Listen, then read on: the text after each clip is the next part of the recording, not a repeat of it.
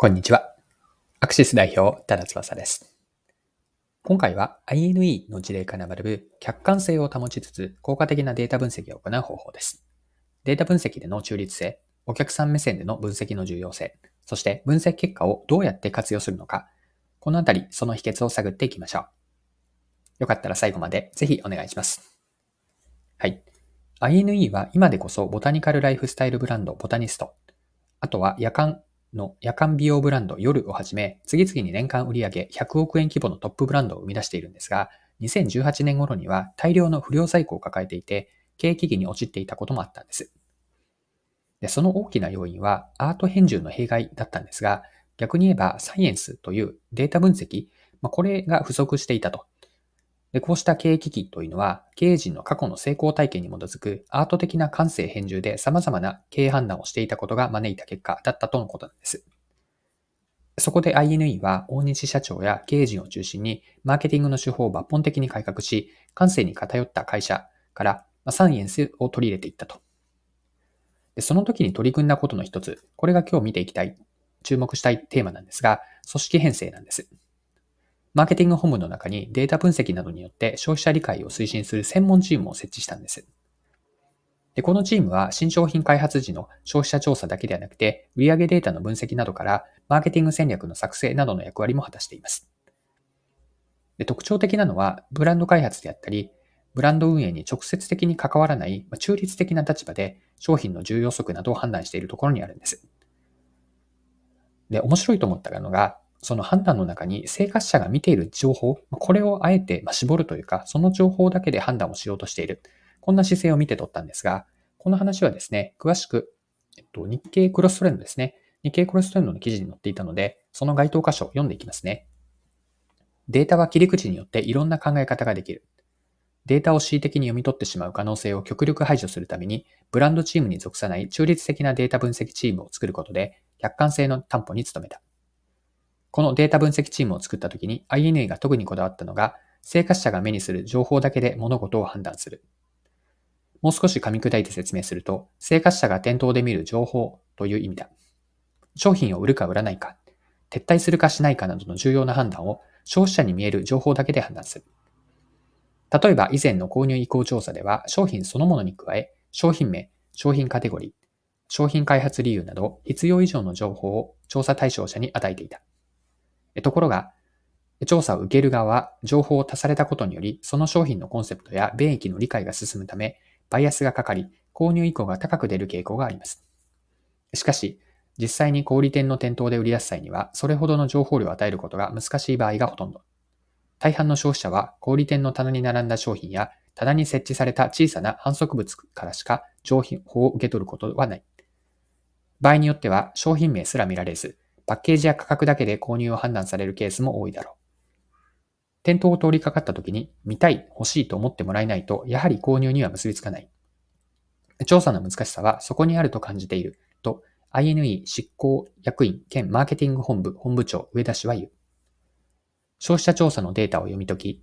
正しい消費者インサイトを導き出す上でデータ分析チームが意識しているのは、調査で出てきた意見が個人的なものなのか普遍的なものなのかを見極めることだ。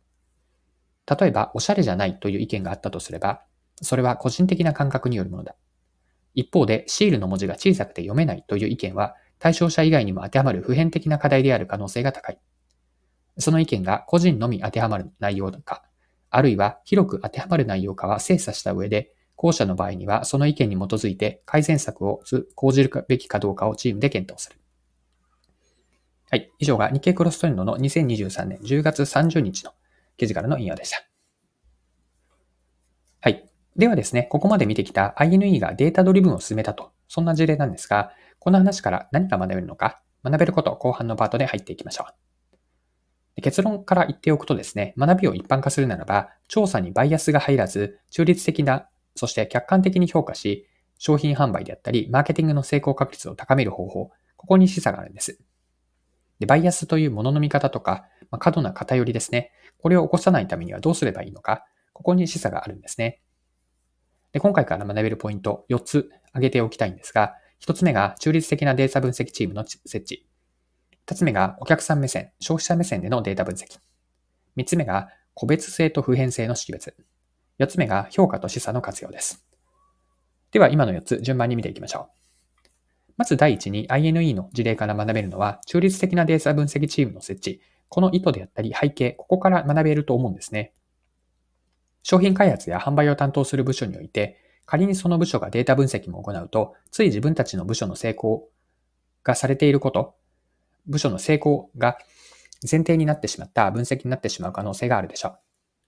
う。その例として、もう少し続けると、そうですね。新商品の売り上げが好調であるかのようなデータ分析レポートを作ると、まあ、こんなイメージなんですよね。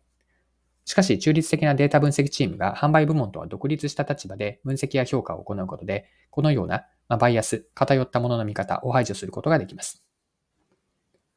はい。二つ目のポイントは、お客さん目線でのデータ分析です。でこれも重要なんですよね。例えば、オンラインショップのサイトであれば、商品ページに表示される情報のみでユーザーに評価してもらうテストを行うといいでしょう。実際の購買行動をなるべく再現した環境を作るわけです。でもしですが、多くの補足情報であったり、背景知識がありすぎると、調査対象者はその影響を受けてしまって、実際の購買行動とは異なる結果が出てしまいます。はい。で、3つ目のポイントは、収集したデータから個別性と普遍性をしっかりと捉えて分ける必要があることです。これを INE の場合で当てはめると、例えば先ほど見たようなおしゃれじゃないという意見があったとして、それは個人的な感覚によるものとみなして、一方のシールの文字が小さくて読めないと。こういった声は対象者以外にも、その人以外にも当てはまると解釈をしていました。このようにお客さんの声であったり、取っている行動、その時の心理面について、その人以外にも当てはまるものなのかをデータ分析者が客観的に判断することが求められます。はい。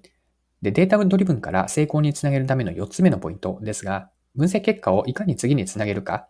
示唆まで持っていけるかだと思うんです。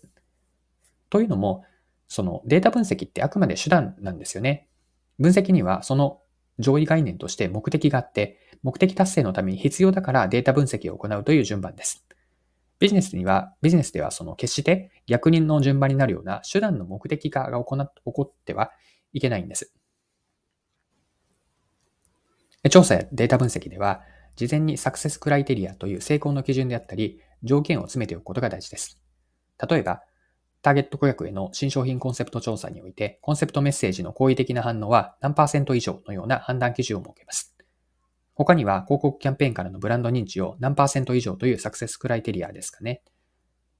で、ここで重要なのは、キャンペーン後に認知を評価するだけではなくて、それも重要なんですが、特に未達だった場合に何が要因なのかを掘り下げることです。キャンペーンが成功した時も、目標未達の場合も、そのキャンペーンからの振り返りで得られた教訓であったり、示唆を次回への糧にする、教訓にするわけなんですよね。データ分析が PDCA を増すエンジンになると。これ大切だと思います。はい。そろそろクロージングです。今回は INE がデータドリブンを組織的に進めているという事例から学べることを見てきました。最後にポイントを振り返ってまとめておきましょう。一つ目のポイントは中立性の重視とこの観点を学べたんですが、バイアスのない極力排除した分析をするためには、客観的な立場にあるデータ分析者であったり、分析チームの設置が効果的です。また、もう一つポイントを続けると、お客さん目線のデータ分析です。購買行動を再現するために、お客さんが実際に接する情報のみでデータ分析をすると。これは例えばお客さん目線になる一つの有効な方法でしょう。調査への過度な情報提供というのはバイアスを生んでしまって、実際の行動であったり、心理と乖離する恐れがあるからです。三つ目のポイントは、いかに調査結果を次につなげるか、示唆として活用できるかです。データ分析はそもそもとして手段なので、分析の目的から逆算した成功基準に基づいて分析結果を評価し、得られた知見であったり示唆を次に活かすと。でこのサイクルをぐるぐる回すという意味で PDCA ですね。これを回していくことが大切です。はい。今回は以上です。最後までお付き合いいただきありがとうございました。それでは今日も素敵な一日にしていきましょう。